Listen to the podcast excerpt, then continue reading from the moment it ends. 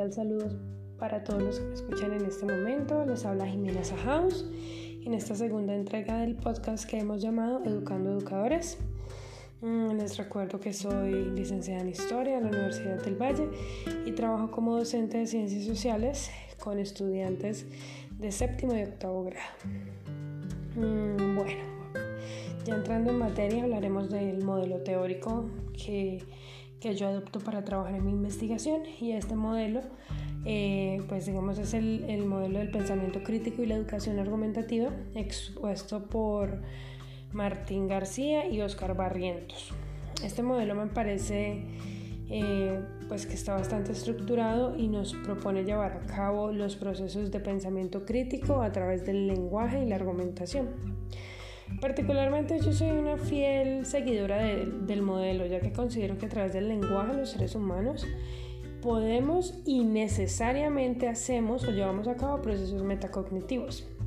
El solo ejercicio de leer, escribir o narrar y comunicarnos como seres eh, dentro de determinados contextos, ya sean científicos o cotidianos, eh, nos exige procesos mentales y de pensamiento que al llevarlos a la conciencia indiscutiblemente potencian el aprendizaje.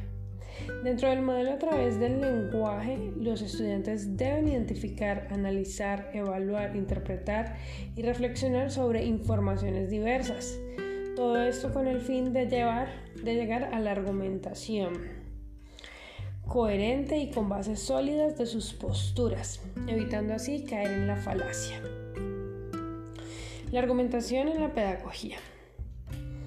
Eh, la argumentación dentro de las líneas pedagógicas, tanto propositivas como interpretativas, eh, desde la enseñanza de cualquier asignatura, sea matemáticas, biología, inglés o cualquier otra, eh, nos da la posibilidad de construir en los estudiantes pensamiento crítico, acercándolos más a la epísteme que a la doxa, aristotélicamente, hablando. La validez de dicho conocimiento estará necesariamente dada por la indagación y la confrontación, y no por la simple emisión de juicios basados en una escasa apreciación de la, de la realidad. Lo que nos centra en el clásico debate kantiano sujeto-objeto o como bien lo mencionan García y Barrientos en términos de Heidegger, eh, se presenta el problema de la precomprensión. Y es que cada sujeto emerge de una realidad que no logra objetivar por completo. Es decir, más que eh, se pretenda aislar las opiniones, por más que nosotros pretendamos aislar opiniones o subjetividades de los individuos, en sus argumentaciones, estas siempre estarán impregnadas en su sistema, de su sistema de creencias, de su cultura y de su entorno. Y es justamente reducir al máximo posible este aspecto lo que se busca al trabajar el pensamiento crítico mediante la argumentación. Ya con respecto como tal a mi vida profesional, yo considero que los procesos de pensamiento crítico los trabajo en mi aula, los construyo con mis estudiantes día a día a través de la interpretación de lecturas específicas y relativas a los contextos históricos particulares pues que trabajamos.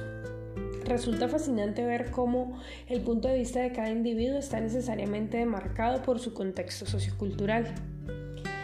Del mismo modo, eh, pues nos da la posibilidad de tener distintas visiones del mundo. Em, la ubicación de estos seres dentro de su sociedad o el momento histórico a estudiar, para citar un ejemplo vago, eh, podríamos hablar de textos en los cuales se nos cuenta la historia de Bolívar como héroe y se desconoce eh, la posición de las innumerables víctimas que tuvo. Entonces por eso considero que eh, desde mi aula llevo a cabo, en, en, mi vida profesional, llevo a cabo procesos de pensamiento crítico y está dada a través de la interpretación de diferentes miradas de la historia. Muchas gracias.